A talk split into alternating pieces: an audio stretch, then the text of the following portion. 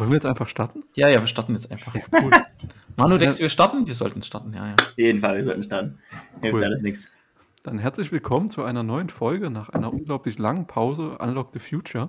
Ähm, Ich sitze hier mit Manu und Stefan zusammen und wir haben ein bisschen anderes Setting. Wir sitzen gerade nicht mehr in einem äh, mitteldeutschen kommunalen Energieversorgungsunternehmen, sondern ich sitze gerade zu Hause, auch in Mitteldeutschland. Manu sitzt auch zu Hause, aber ich glaube eher in Süddeutschland. Und Stefan, du sitzt doch gerade in einem Bus irgendwo am Meer, oder? Was machst du? Ja, schön wär's, ne? Ich bin mitten in meinem Sabbatical. Äh, Das Sabbatical ist äh, noch anderthalb Wochen frisch und würde auch lieber jetzt in Portugal äh, äh, am Strand sitzen und mit euch das aufnehmen. Aber nein, ich bin noch zu Hause, ich bin auch noch in Mitteldeutschland. Aber hast du dir, du hast dir schon was ausgebaut, ne? Ja, ja, wir haben, wir haben ja, wir haben einen Transporter, äh, der ist auch schon, der ist äh, gute technische Basis und äh, die Bauarbeiten schreiten voran. Also Material ist schon gekauft und so die Basissachen sind erledigt. Und wir freuen uns drauf. Und äh, bist du jetzt kein ITler mehr oder bist du immer noch im Herzen ein, ein, ein IT-Nerd? Äh, doch, doch, also die IT-Themen, die äh, äh, sind immer noch spannend. Äh, nach, einer, nach einer kleinen Pause und Frustration sind sie jetzt wieder spannend äh, denn je. Allein schon durch mein Studium, was ich jetzt hoffentlich mal fertig bekomme, ähm, äh, wird mich die IT immer noch, immer noch begleiten. Das heißt, wir sehen dann Instagram-Stories bei dir aus dem Bus in Portugal am Strand sitzen mit dem Laptop auf dem, auf dem äh, Schoß. Ja, ja, ich muss mir da irgendwie sowas mal überlegen, dass man so äh, LinkedIn mehr zu Instagram halt macht, ne? Dass man so, hey, hier kann man auch arbeiten, irgendwie so. Also ich, ich will auf jeden Fall mehr in, auf LinkedIn machen. Ähm, dass man so das, das Netzwerk, was wir aufgebaut haben die letzten Jahre, dass man das so aktiv bespielt. Und die Leute reagieren auch. Also es ist wirklich so ein, so ein Business-Facebook für mich geworden. Mhm. Äh, das funktioniert echt gut. Mir fällt gerade ein, wäre doch ein super cooles Projekt, wenn du in jedem Land, wo du bist, so einen kleinen Raspberry Pi da lässt und äh, wieder eine IoT-Plattform draus bauen. Ja, die ist dann europaweit, ne? So gleich Genau. Und dann mit. Edge Computing drauf und das Becken äh, mit Kubernetes und hast du nicht gesehen. Ich will ja, noch LoRaWAN in den Topf werfen. LoRaWAN ist immer gut. LoRaWAN ist ganz stark. Ne? Ich, hatte, ich hatte jetzt auch die Tage eine lustige Dis- Diskussion über, über LoRaWAN, weil ich mal irgendwie was, was geretweetet hatte über LoRaWAN und so, ja, und, und, und könnten sich da vorstellen, irgendwas so, nein, und warum? Und LoRaWAN ist doch total toll. Hm. Aber Also Moment mal, fandst nicht, du, mich immer noch auch. fandst nicht du LoRaWAN auch mal cool? Äh, ja, es, es, es, es ist auch cool, aber halt, ja, das, ja, mal gucken. Also irgendwann wird, wird man das mal bauen können, aber derzeit ist es halt zu sehr gehypt schon wieder ähm, von, den, von den Firmen. Ich hatte jetzt öfter das Gespräch, dass Leute gar nicht wussten, was LoRaWAN ist. Da konnte ich ein bisschen mit meinem rudimentären Wissen glänzen, dass das super toll ist, wenn du im Keller bist und was rausschicken willst. Und auf lange Distanzen kannst du ganz tolle Sachen schicken. Aber es ist eine keine sonderlich gute Idee zu benutzen, wenn du schnelle Reaktionszeiten brauchst oder irgendwas fernsteuern willst. Ja, es ist halt, es ist halt immer noch so äh, Low-Range-Netzwerke, ne? Ich, ich glaube, das ist immer noch gut. Du hast ein Betriebsgelände oder was und willst da halt allen möglichen Scheiß messen. Globalstrahlung, eine Wetterstation, Parksensoren, irgend so einen Quatsch einsammeln. Für Städte halte ich es immer noch für, für Quatsch. Da hast du ja überall was anderes. Kannst ja WLAN Mhm. benutzen oder 5G oder was haben wir noch? WM-Bus. Mhm. Also die ist meisten ja Applikationen sind auch super unnutz aus, aus wirtschaftlichen. Also klar gibt es so Förderprogramme und dann werden da für einen Haufen Sensoren gekauft, aber der, der, der Case, der dann die Millionen wieder einspielt, wo soll der bitte sein? Ne? Hm. Also die- Mobilität wird sich so stark ändern. Mein, mein, wenn, du- wenn du einen Tesla hast, der weiß, wo er steht ne, und kann, ne, das Auto selber weiß, wo es steht. Warum, warum soll ich denn da irgendwie, keine Ahnung, unter einem Auto messen, steht irgendwas Schweres aus Metall über mir? Und wenn ja, sind eine Eins irgendwo an der Plattform. Ne? Also, nee, sehe ich nicht. Mir fällt gerade die Veranstaltung vom Referat Digitale Stadt ein, wo es um Sensordaten in der Stadt ging. Da ging es ja auch stark um intelligente Lichtmasten. Und da war halt eine WLAN-Verbindung oder eine 5G. Nee, ich glaube, es war WLAN. Ja, es war Internet mit Glasfaser innerhalb der Lampe. Und da haben wir uns ja schon gedacht, Mensch, nur noch 5G. Das ist Hm. doch eine Stadt. Und du hast gesagt, Stefan, die Mobilität, das hast eben im Halbsatz gesagt, die wird eh ganz anders aussehen in ein paar Jahren. Und ganz am Anfang hast du gesagt, du bist jetzt seit anderthalb Wochen im Sabbatical. Was macht man so im Sabbatical? Beschäftigst du dich jetzt ausschließlich mit Dingen von morgen oder was machst du? Ach so, ja, man kommt mal wieder ganz viel zum, zum Lesen. Also ich habe äh, riesige Buchstapel, die sich irgendwie über die letzten äh, Jahre angesammelt haben. Da ist nicht mehr alles aktuell, aber Sachen, die noch aktuell für mich sind, die da kommt man halt zum Lesen und wie ich vorhin schon sagte, Studiums einiges zu machen. Äh, da lese ich gerade sehr viel über ARC 42. Ähm, das führt aber jetzt zu tief, also es ist ein Dokumentationsframework. Also kennt man das Problem, ne? du hast irgendwie Entwickler, die wollen was dokumentieren äh, oder sollen was dokumentieren und dass die halt äh, dann damit mal anfangen und ein gutes, äh, äh, eine, eine, gute Basis haben, eine gute Struktur haben, gerade Architekturdokumentation äh, ist dieses Open Source Framework ARC 42 halt gut. Also es ist jetzt keine Software, wenn ich das sage Open Source, das ist so eine Struktur, die man einfach nutzen kann. In einem Buch beschrieben gibt es auch ein paar Förderer in Deutschland, die das äh, äh, unter das Volk bringen. Eher so wie Scrums, wie der Scrum Guide, den nutzt man halt ganz einfach und, und bedient sich draus. Ja, ob das Sinn macht, ob das keinen Sinn macht, das untersuche ich jetzt gerade äh, für mein Studium. Ja. Und was macht man sonst so? Man genießt erstmal das Leben. Man, man, man hat, man, man kommt der Struktur, der Tages, dem Tagesablauf näher, äh, den man halt, den man halt sonst vielleicht nicht hat, äh, wenn man halt arbeiten geht. Ne? Man kommt halt irgendwie früh zum, äh, zum, äh, zum Sport machen. Dann hat man irgendwie, wenn man sich so ein bisschen mit Finanzmarkt beschäftigt, früh so seine Finanzmarktroutine, wo man halt guckt, was passiert halt heute, was ist gestern so passiert, kann die Nachrichten viel intensiver, viel tiefer äh, sich angucken. Und ja, und da waren auch einige Tage dabei, du lässt dich dann einfach mal durch den Tag treiben und das ist auch völlig okay, weil dann kommt dann eher so, okay, hat man erst so schlechtes Gewissen und sagt sich dann so, warum? Ne? Also man lässt sich einfach mal durch den Tag treiben, das tut gut. Also Sabbatical bis jetzt. Äh, für mich auf jeden Fall ein Erfolg und sehr, sehr, sehr angenehm. Und äh, ja. Ähm, du machst das ja jetzt seit anderthalb Wochen ungefähr, wenn ich mich, wenn ich mir das ja, richtig so, gemerkt habe. Ja, so zwei Wochen. Ja. Äh, hat dein Kopf das schon klar, dass das ein längerer Zeitraum ist oder fühlt sich das gerade noch an wie anderthalb Wochen Urlaub? Interessanter, interessanterweise äh, ist, also Arbeit war ganz schnell aus dem Kopf weg, so letztes Wochenende. Wir waren halt irgendwie unterwegs und das ist halt ganz, ganz weit, weit, weit weg. Ähm, und ich habe aber nicht so das im, Urlaub. Ne? Im Urlaub hat man eher so das schlechte Gewissen gehabt, wenn man dann doch mal irgendwie sich einen Udemy-Kurs reingezogen hat oder, sag ich mal, sich so fachlich. Also prinzipiell alles, was ich derzeit mache, ist ja privat. So. Und bin ja quasi Sabbatical, Privatier, wie auch immer man das nennen möchte. Und ähm, ist schon anders als Urlaub, als wenn man halt wirklich äh, Urlaub gemacht hat. Ähm, ihr wisst ja selber, dass man dann im Urlaub, da hat man hier in Slack geguckt und dann hat man mal in die Mails geguckt und war dieses und jenes Thema. Äh, und, und auch wenn man sich mit Kollegen privat getroffen hat, waren auf einmal, waren immer Arbeitsthemen. Dass die sich natürlich nicht ganz ausschließen, ist so, aber die sind nicht mehr so von mir so befeuert, ne? wo ich meistens so der Mensch war, der dann so im Urlaub da, oh, keine Ahnung, habe irgendwie einen Kollegen getroffen, der vielleicht auch Urlaub hatte und wir haben uns dann eher über Urlaub, äh, über Arbeit halt unterhalten im Urlaub. Das ist jetzt halt komplett weg, ne? weil du hast eh keinen Einfluss drauf. Ne? Du regst dich auch nicht mehr auf über irgendwelche Sachen, die sind. Du, du kannst, du kannst nicht beeinflussen. Ja, also ist es, also sagt der Kopf, nö, weg. Ja. ja das ist cool. Ich glaube, ich habe ein technisches Problem, weil bei mir zeigt er gar keine Linie an. Hm, doch, zeigt er. Zeigt er. Also okay. bei, hm? Doch, doch, das läuft. Dann ist es bei mir nur kaputt und wir haben jetzt einen witzigen Outtake auf dem Podcast. Cool, können wir rausschneiden. Oder wir schneiden nicht. Nein, wir schneiden nicht. Okay. Grundsätzlich nicht, wir haben noch nie geschnitten. Ja, genau. Ach, schön. Aber es ist schön, mal wieder mit euch aufzunehmen, ne? um das mal wieder auf die höhere Ebene zu, äh, äh zu heben. Ähm, ich glaube, viele, die das jetzt so hören, äh, die einen oder anderen haben ja unseren, unseren Podcast äh, abonniert und werden erstmal total überrascht sein, so verschreckt, so, da kommt was. Hä? Was, was, was ist das?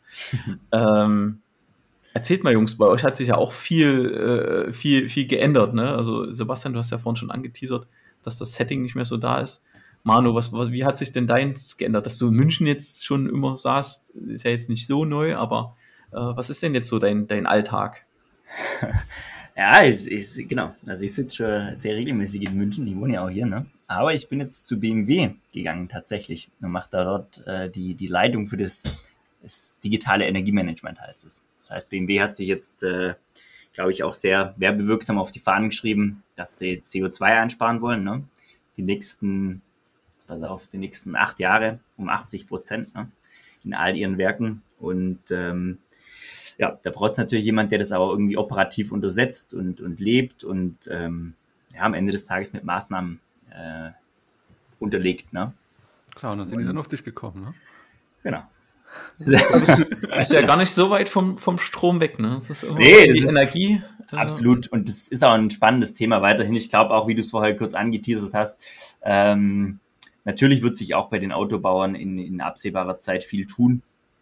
Und äh, da wird auch das Thema Energie immer wichtiger werden. Ne? Sei es jetzt irgendwelche Speicher oder sei es, was Tesla ja schon seit sehr gut und seit Jahrzehnten, ja, jetzt seit über einem Jahrzehnt vormacht, äh, Thema Ladeinfrastruktur etc. Ja, also ich glaube, das, das kann man schon so sagen, das ist, glaube ich, einer der größten oder der größte Umbruch in den letzten, weiß ich nicht, 50 Jahren ähm, in der deutschen Automobil- oder grundsätzlich in der weltweiten Automobilindustrie. Ne? Aber sind natürlich nicht so nah am, Ze so nah am Zahn der Zeit wie, ähm, wie Startups, Sebastian. Wo du jetzt äh, Ja, hast. ich hätte noch eine kurze Frage. Ja, sag an. Hat das auch was mit Blockchain zu tun? Äh, nee, derzeit nicht tatsächlich. Okay. Nee, nee, nee. Das Blockchain ist reines, reines Privatvergnügen derzeit. Ich da mein Bild etwas korrigieren. Äh, Startup ist ja ganz witzig. So ein richtiges Startup arbeite ich ja gerade nicht. Äh, ich bin jetzt beim mitteldeutschen Online-Händler bei Relax Days. Kennen bestimmt alle äh, aus der YouTube-Werbung. Und äh, ja, äh, beschäftige mich da mit dem Thema Data Science, bin Product Owner für die Data Science Teams und versuche dort den Wert zu maximieren, den wir liefern und auch ein paar Anregungen reinzugeben, wie wir das weiterentwickeln können, auch zukünftig. Und bei Relaxdays finde ich halt sehr spannend. Wir sind jetzt seit knapp 15 Jahren im Markt. Das ist ein inhabergeführtes Unternehmen von Martin Menz. Auch ein sehr cooler Typ. Und äh, man sieht halt in, in, den ganzen Räumlichkeiten und die ganze Kultur atmet halt das, was Martin so, so ausstrahlt. Ähm, sehr hands-on, aber auch sehr professionell, sehr direkt und auch oft unkompliziert einfach mal Sachen lösen und einfach mal was machen. Und da bin ich auch sehr begeistert von der Führungskultur, also wie das da so, so abgeht, wie vertrauensvoll, wie wertschätzend. Also ähm, das hätte ich, ja, das überrascht mich sehr auch im Vergleich zu den äh, Sachen, die ich so vorher kannte. Und das ist ziemlich cool. Und wir haben ja bei Relaxte jetzt einen Hauptsitz in Halle an der Saale und äh, ein, zwei Büros in Leipzig, einmal ein IT-Büro und dann eins für Content, also für Inhalte sozusagen auf Webseiten. Und in Dresden wird gerade ein Büro gebaut für, also was umgebaut wird ein Büro werden. Äh, da sind auch sehr viele ITler drin und das ist halt total cool, dass ja wirklich in den neuen Ländern, im, Mittel, im Mitteldeutschland sozusagen, ich bleibe jetzt dem Motto einfach treu, äh, dass hier Software selber gemacht wird und auch richtig anspruchsvolles Zeug, richtig anspruchsvolle Software äh, wie gesagt, auch, auch Data Science. Ähm, ist jetzt noch keine große Data Science IoT-Plattform, äh, aber hat auf jeden Fall Potenzial. Das ist auch was, ich hätte es nicht vermutet. Also, ich meine, Relax kennt man vielleicht irgendwie, wenn man was auf Amazon oder sowas einkauft, ne? Aber dass die tatsächlich, und die haben ja auch solche Imagefilme, wo sie das dann darstellen, die, die Entwicklerjungs, die da da sitzen, auch die, die ähm, ja, verschiedenste die sind Teammitglieder. Auch genauso, wie die in dem Video rüberkommen. Das ist, ist richtig cool. Und das, ja. ist auch so die, die, die Stimmung so. Also gibt es jetzt auch wieder neue, neuere Videos, wo man die Teamleiter und auch echte Entwickler nochmal in kleinen Interviews befragt. Ja. Und äh, das hat dann auch für witzige Momente halt danach äh, bei uns auch gesorgt. Jetzt um geht, ob PHP eine coole Programmiersprache ja. ist oder C-Sharp und so. Und ich habe das vorher nie gesehen und, und Siehst du das jetzt? Also siehst du jetzt. Ja, ich habe mir das mal angeguckt, mhm. aber ich finde, ich habe da nicht viel verpasst. Und, ähm, also ich muss es zum Glück nicht bedienen äh, und ich muss es auch nicht, auch nicht nutzen. Und äh, ich glaube, ich habe mal einen Python-Code von den Data Scientists reingeguckt und ja, ist ganz okay, aber ist jetzt auch nicht das, mein Mittel der Wahl. Und als Product Owner muss ich ja nicht wirklich programmieren.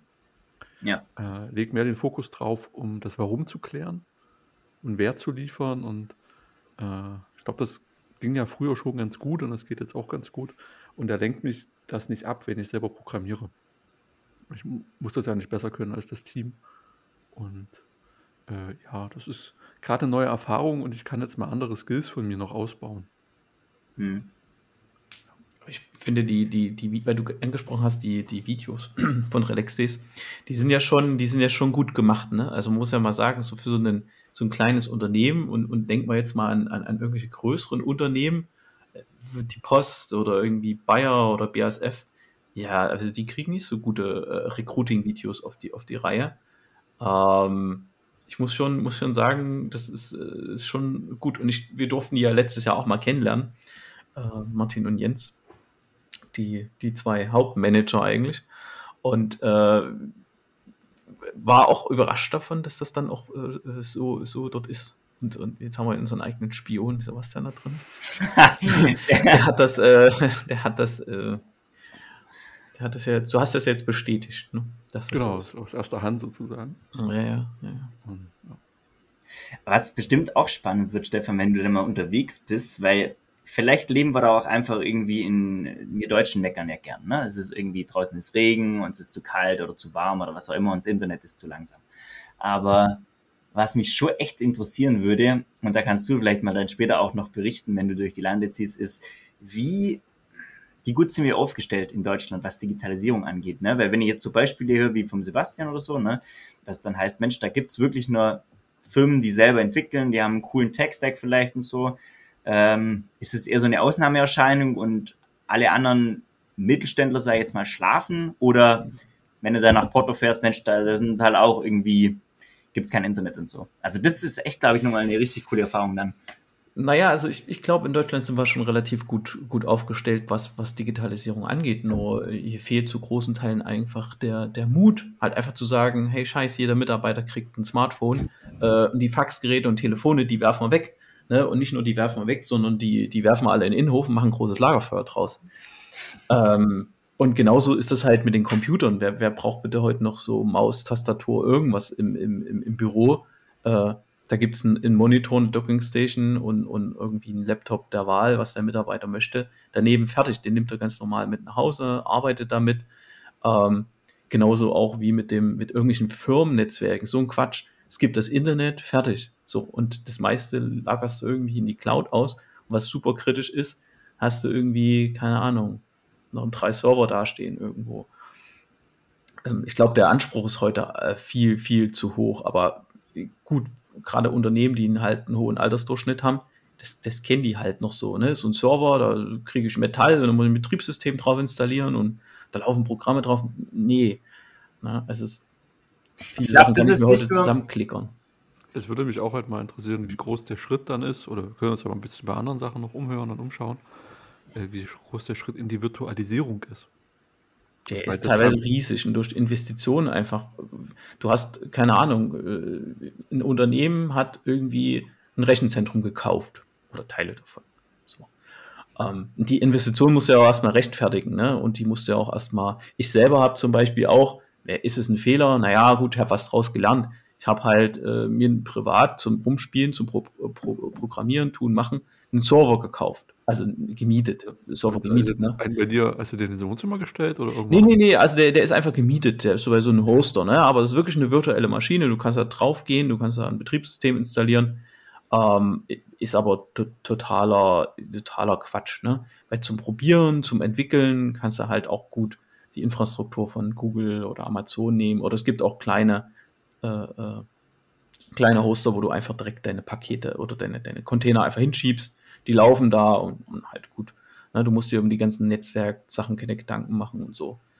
Ähm, und ich glaube, da, da, sind wir halt in Deutschland zu, zu, wir machen den Schritt vor der Skalierung immer schon viel zu groß. Ne? Oder wenn wir was machen, machen wir es nur für Show, fürs Management. Ne? Gibt es ja ganz viele Beispiele bei, wie viele ko coole Konzepte, einen Audi, einen VW, gut, E-Mobilität, aber wie viele coole Konzepte werden teilweise gemacht. Ähm, und danach wird nicht in die Skalierung gegangen ge gegangen. Ne? Das ist. VW macht es zurzeit, oder? Also VW geht ja wirklich, äh, zumindest in der Außendarstellung, die haben heute auf LinkedIn irgendwie das Auto der nächsten 100, also ihre Autostrategie vorgestellt. Der nächsten 100 Jahre, wolltest du gerade sagen? Ja, ja, Auto 100 heißt es, glaube ich, oder New Auto oder so, ne? Wo sie sagen ja, so... Das gibt es ja mit Ach und Krach seit 100 Jahren, das Automobil. Ja, ja, die sind da, äh, ja... Der, ja, aber genau das ist das, was ich bei, in Deutschland immer ein bisschen schwierig finde. Ne? Es müssen die 100 Jahre sein, es müssen das. Das ja, ist so der eine Ansatz. Genau. auf jeden Fall, jetzt wird es richtig gut. Wir brauchen nie wieder was Neues. Und das ja, funktioniert genau. für immer. Ja, Klappt nie. Genau. Also jetzt hier Message, ne, wenn VW zuhört, äh, versucht erstmal bis 2030 nicht pleite zu gehen. Ne? Das wäre auch schon mal. ne? Oder ständig irgendwelche Luxusmarken zu verkaufen, um euer, euer äh, haben die reinzubekommen. Und versucht euch mal ein Over-the-Air-Update für eure Autos. Ja, genau. Mit Menta.io reden sie schon, ja. Nein, ähm, äh, die, die haben doch, die haben jetzt, der kann das äh, auch. Bugatti haben sie verkauft, äh, Manu. Ach krass. Ja, ja, die haben, okay. äh, wurde von äh, Rima, äh, das ist so eine äh, Kroat, kroatischer äh, Ebenfalls vom Balkan, so ein, so ein, so ein Supercar-Hersteller. Hm. Ja, die bauen irgendwie 77 Autos oder so, haben die letztes Jahr gebaut und ausgeliefert. Also das ist eher, das passt nicht zur VW. Manufaktur. Ich würde gerne nochmal zu den großen Rechenzentren gehen. Also Ja. ich kenne jetzt auch eher den Trend, dass man sagt, ich will was, ich will was investieren in Beton oder so und da baue ich mir jetzt so ein Zentrum hin und habe da meine virtuellen Server. Äh, nee, erstmal die physischen Server. Und wir kennen ja dann auch die Welt, wenn, ist ja unab völlig altersunabhängig, dass Leute sich dann halt auch sehr daran gewöhnen und das ist dann, wenn Ach und Krach eine Linux-Maschine, die läuft oder irgendwelche anderen Sachen und dann landest du in so ganz komischen, äh, super verwalteten äh, Windows-Welten, glaube ich. Ich kann das jetzt leider nicht besser beschreiben, aber so kenne ich es auch noch aus der Vergangenheit, wo du dann halt einen brauchtest, der wissen muss, wo er klickt und dann musst du einen Benutzer anlegen und der Benutzer führt einen Task aus. Und ich fand das halt sehr angenehm, dass man das virtualisieren kann und über Docker das super allgemein macht. Und ähm, meinst du, es ist gar nicht so sinnvoll, da in die Hardware zu investieren, einen eigenen Server zu machen und das selber zu hosten? Das besser ist, das zu mieten oder, oder soll ich mir das doch kaufen und dann lieber virtualisieren? Es kommt, es kommt dran an. Also der, der, der, der Server ist natürlich gut zum, zum Ausprobieren, zu programmieren, ne? Aber wenn du wirklich irgendwie was sinnvoll betreiben willst in einem kleineren, in einem kleineren Umfeld, dann, dann lasse ich das jemandem machen. Weil wie viele Leute daran arbeiten, dass das wirklich sicher ist. Ne? Also klar, Google, Amazon, das ist ein Riesenkonstrukt, das ist ein riesen, riesen Herr an Menschen, die da sich um IT-Security kümmern, um Stabilität kümmern. Ähm, dann lieber das nehmen. Und äh, wo eher, wo ich eher ansetzen würde an dem Punkt ist, als Unternehmen, wenn ich jetzt diesen Schritt halt mache und, will da irgendwelche fancy Software halt machen, äh, wäre ich jetzt den Amazon und Google-Kram nehmen also, und im zweiten Schritt äh, äh, gucke ich halt, wenn ich in die Skalierung gucke, erst wo ich es hoste, was das für mich Sinn macht, ne? wenn ich da irgendwie Kunden oder so drauf, drauf habe. Also was ich bei vielen Unternehmen halt sehe in Deutschland, die, die ignorieren komplett, dass ich heute ja komplette, äh, diese komplette Ko Kon Containerbetrieb, Orchestrierung, alles einfach zu AWS schieben kann oder zu Azure oder zu Google schieben kann. Ne? Und, du, und die Praxis zeigt dort einfach, dass, dass die super Verfügbarkeit haben, was du nie in deinem Rechenzentrum halt schaffst. Ne? Du musst aber dein Unternehmen halt, du musst A, den Unternehmen vertrauen und B, musst du halt musst du deine, bereit sein, deine Anwendung ins Internet zu schieben. Ne? Das ist halt das Internet. Halt, du musst mehr für Security ausgeben. Und das ist auch ein großes Problem in Deutschland. Security ist so, naja, geht so. Ne? Haben wir halt einfach versäumt, die letzten zwei Jahrzehnte die Leute auszubilden. Ja, wir haben jede Menge Informatiker ausgebildet, das ist auch schön. Aber gerade der ganze Security-Aspekt ist ja nicht damit getan, dass du, ne, du brauchst irgendwie auf auf, äh, ich sag jetzt mal, mal gesponnen, ne? du hast irgendwie fünf Entwickler, auf die fünf Entwickler brauchst du halt ein, vielleicht einen Software-Engineer, der die ein bisschen beraten kann, du brauchst halt irgendwie einen Architekten und du brauchst jemanden, der sich um Security kümmert. Ne? Und ein PO brauchst du auch noch, weil du brauchst die ganzen Produktaspekte. Ne? Und vielleicht, wenn du noch größere, mehrere Teams hast, brauchst du irgendwie eine Art Portfolio-Manager, Community-Manager, whatever das am Ende noch alles zusammenpasst. Vielleicht sind die fünf Entwickler auch zehn Entwickler, aber du hast du hast so ein paar Spezialrollen, ne? die jetzt nicht nur rein Code reinhacken in die Tastatur, sondern, sondern sich wirklich um so Sachen kümmern. Und das ist in Deutschland noch, das dauert ganz, ganz, ganz lange, jedes Unternehmen so aufbauen. Ich weiß nicht, ob wir das vertiefen wollen, aber mich würde es auf jeden Fall mal auch vielleicht zum späteren Zeitpunkt sehr interessieren, was der Aspekt der Security alles umfasst. Ich kenne das mhm. jetzt so, man, man haut da so eine physische Firewall rein. Also ich dachte ja früher immer, das ist alles virtuell und dann habt ihr uns das mal gezeigt, mhm. dass das so, eine, so ein Stück mhm. Blech ist. Und da gehen Kabel rein und Kabel mhm. raus. Und äh, dann wird das irgendwo verbaut mhm. und dann ist das schon mal sicher und dass man möglichst wenig versucht, mhm. ins Internet zu exposen. Ich, ich kann mir mal das dann irgendwie auch, auch platt macht und ich erinnere mich gerade an die eine, die eine Erzählung auch, wo wir noch mit IoT gearbeitet haben, dass man halt auch aufpassen muss, was man halt exposed ins Netz, weil da diese Botfarmen aus China versuchen, die Ports anzusprechen und gucken, wie weit sie kommen. Ich, ich, kann dir mal ein ganz einfaches Beispiel geben. Habe ich heute erst was drüber gelesen, äh, äh, habe ich mir vorher noch nie Gedanken gemacht. Ähm, Trend ist ähm, eine KI-Anwendung. Ne? Hast eine KI-Anwendung, sagen wir mal, irgendeine so intelligente, smarte Kamera, irgendein Scheiß im Eingangsbereich von, von einem Bürogebäude, äh, erkennt Menschen, zählt die. So. Auf, dem, auf, diesem, äh, äh, äh auf, diesem, auf dieser Kamera drauf, da gibt es so ein, ein trainiertes Modell, und das wird halt mit den Daten beworfen, Modell liefert Ergebnisse. So. Und jetzt war halt die Sache, okay, jetzt liefere ich 10.000 von diesen Kameras aus. So. Ein Angreifer wird sich so eine Kamera nehmen, wird das Modell nehmen und wird gucken, wo hat das Modell seine Schwächen. Ähm, so, und jetzt muss jemand hingehen, Security-Typ, muss halt sagen, okay, muss in dem speziellen Fall, in dem Artikel ging es darum, was kann man dagegen machen, dass er jetzt diese Schwachstellen ausnutzen kann in diesem, in diesem Modell. Ne, zum Beispiel die Menschen nicht zählt, wenn da irgend sowas im Gesicht oder so ist.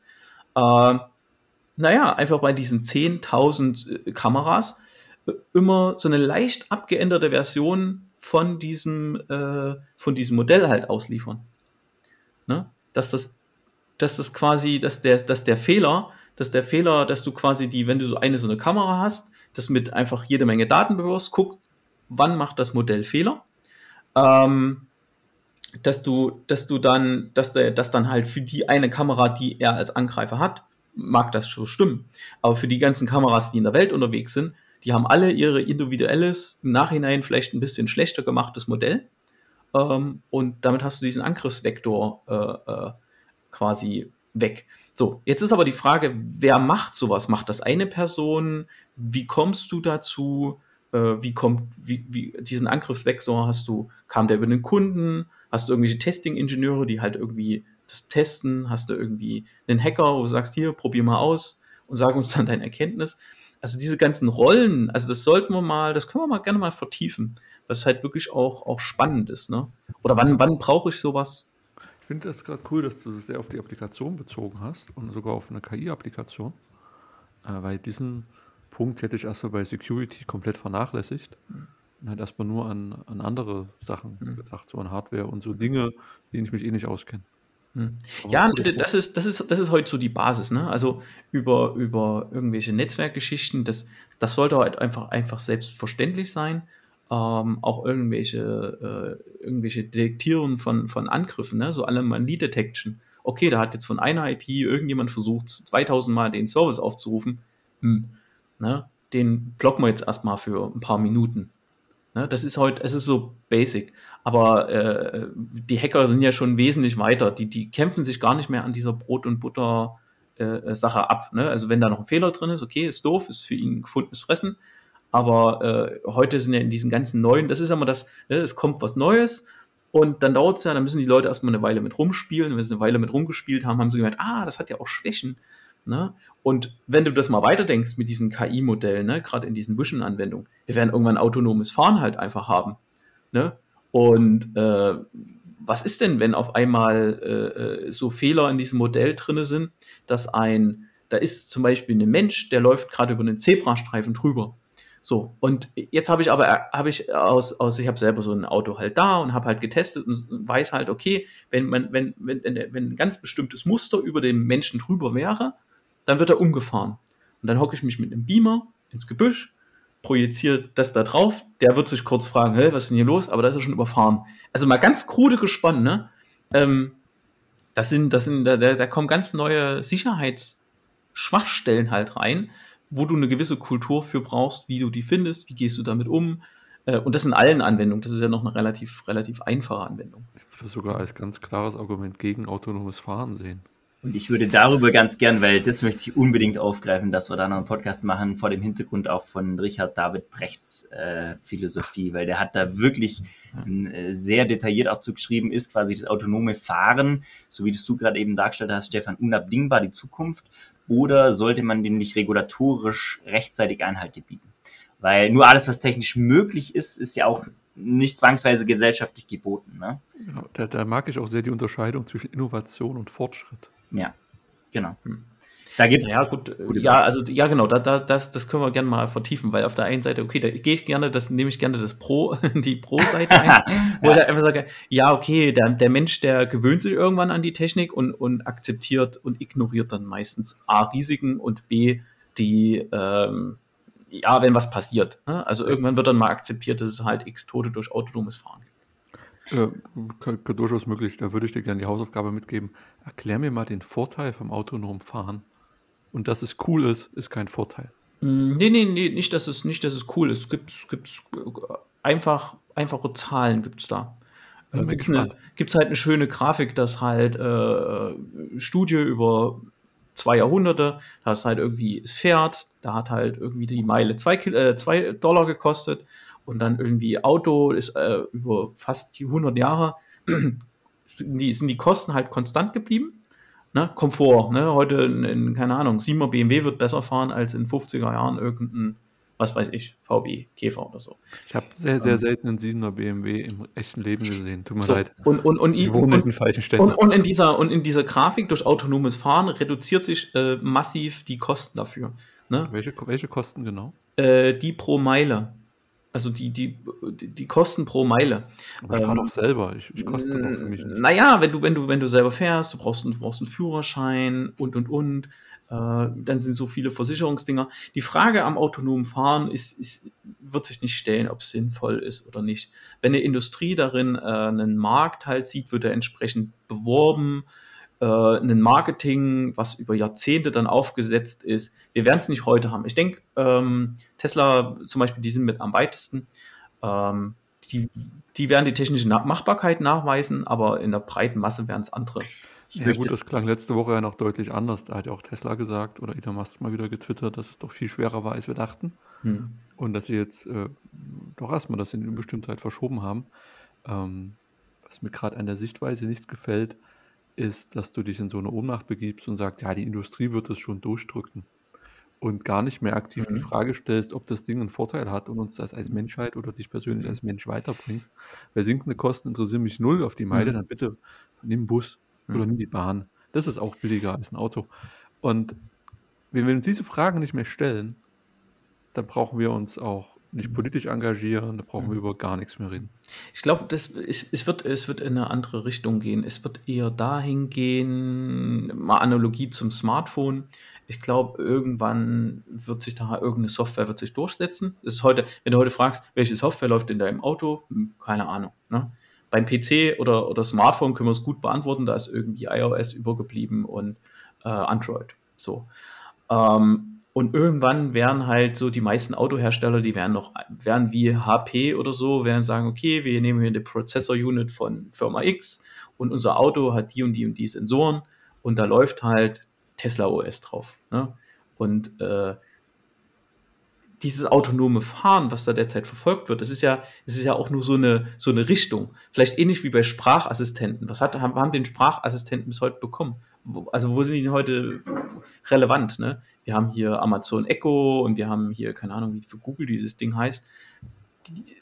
Das war auch eine nette Idee, der sie da hinterher äh, gelaufen sind, aber es funktioniert bis heute nicht sinnvoll. Und das, was da rauskommt, halt eine Sprachsynthese, dass das Ding quasi mit dir redet, ähm, funktioniert auch nicht richtig.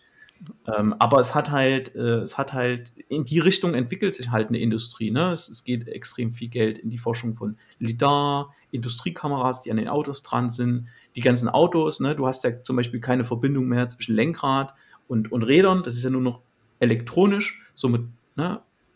also es, es gibt eher eine Richtung halt vor. Ich, ich glaube da auch noch nicht so wirklich dran, muss ich sagen äh, eher an autonomen Baumaschinen oder wo wir es eher haben werden, sind so, äh, sind so Roboter-Geschichten äh, bei, bei Operationen.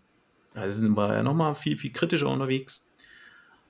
Äh, also auch der, der Punkt ist, dass eine Maschine deutlich präziser ist und nicht anfängt zu zittern oder ein Muskel versagt, wie es bei Menschen ist.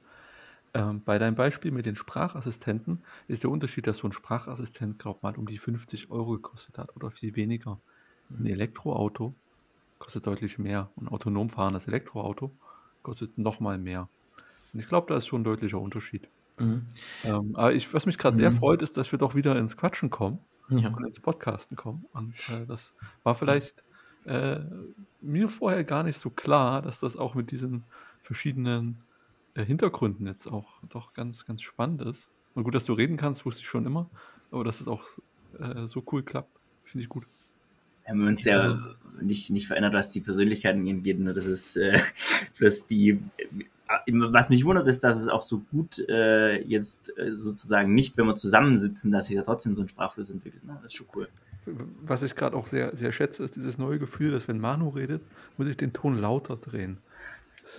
Ja, Manu, ne, wir, wir müssen immer noch eine Mikro organisieren. Ja, Das kenne ich sonst immer Das andersrum. das müssen wir auf jeden Fall machen. Ne? Im nächsten Podcast dann, liebe Zuhörer und Zuhörerinnen. Genau, nein, aber wir können dann äh, gerne mal auch wieder tiefer, tiefer in die, in die Themen äh, reingehen. Ich habe äh, gerade auch ein bisschen Zeit halt, wie gesagt, mich hier und da ein bisschen tiefer reinzulesen. Ich hatte es auch schon mal angeteasert. Ich habe in den letzten Tagen mir auch das von ARK Investment, äh, äh, die Big Ideas eigentlich für dieses Jahr, äh, das ist so ein riesiger Foliensatz, sind 100, 100 Folien, durch, durchgelesen. Und das ist reine wirtschaftliche Betrachtung von solchen Trends, aber die schon auch ähm, interessante Einblicke gegeben haben. Ne? Also zum Beispiel 3D-Druck, ne, war ja mal super Hype und überall die Industrie werden alles 3D drucken und so. Und, aber so, so langsam ist halt dieses, dieses Death Valley durchschritten, ne, aus diesem Hype-Zyklus. Und äh, es kristallisieren sich halt wirklich veritable ähm, ähm, äh, Modelle raus, halt auch Wirtschaftsmodelle raus. Äh, früher dachten immer alle, ja, und dann hat jeder so einen 3D-Drucker dastehen und dann drucken die es alle. Nee, es gibt jetzt viele Dienstleister, da schickst du einfach die 3D-Datei hin und äh, zahlst da irgendwie drei Münzen und dann hast du irgendwie ein paar Tage später einen Teil aus Plaste, Titan, bald auch Glas, Silber, also da alles, was metallisch ist und alles, was Kunststoff ist, geht schon relativ gut. Ähm, und das, letztens haben sie auch ein Organ gedruckt. Also im medizinischen Bereich kommt das jetzt total und ist aus diesem Hype so, so raus. Können die auch Quader aus Gold drucken? Ja, ja, Das ist richtiges ja. Also äh, in, interessanterweise äh, die, die lukrativste und auch schon wirtschaftlich attraktivste 3D-Druck-Applikation sind, sind tatsächlich äh, Implantate. Hm. Ne? Und da kannst du auch äh, Gold drucken. Ne? Also kein 999er Gold, ne? aber wenn du da ein, ein, ein, ein, Würfel dir drucken willst, ne? Die Ironie hat im echten Leben besser geklappt. als- Ja, ich, ich weiß, ich wollte ja auch so ein bisschen äh, jetzt die Luft aus dem Dings nehmen. So, so ja, Sebastian, ist möglich. Ne? Und dann was sagst du mir jetzt, wir können zum Mars fliegen. So, ja, ja, das können, kein Problem. So. Ja, der, der Berater, der übt schon mal, das ist gut. Ja. Ähm, ja, das mit, den- mit den äh, Implantaten macht, glaube ich, total Sinn, weil du viel genauer arbeiten kannst, und auch Freiräume lassen kannst, was du ja sonst gar nicht gefeilt kriegst. Hm. Ähm, genau. Äh, Ich würde gerne mal auf die Uhr schauen. Und äh, wir wollen ja äh, doch ein ganz angenehmes Format haben und nicht viel zu viel reden. Ähm, deswegen vielen Dank in die Runde und für das spannende Gespräch. Und ich hoffe auf die baldige Fortsetzung. Und ja, danke fürs Zuhören und bis zum nächsten Mal.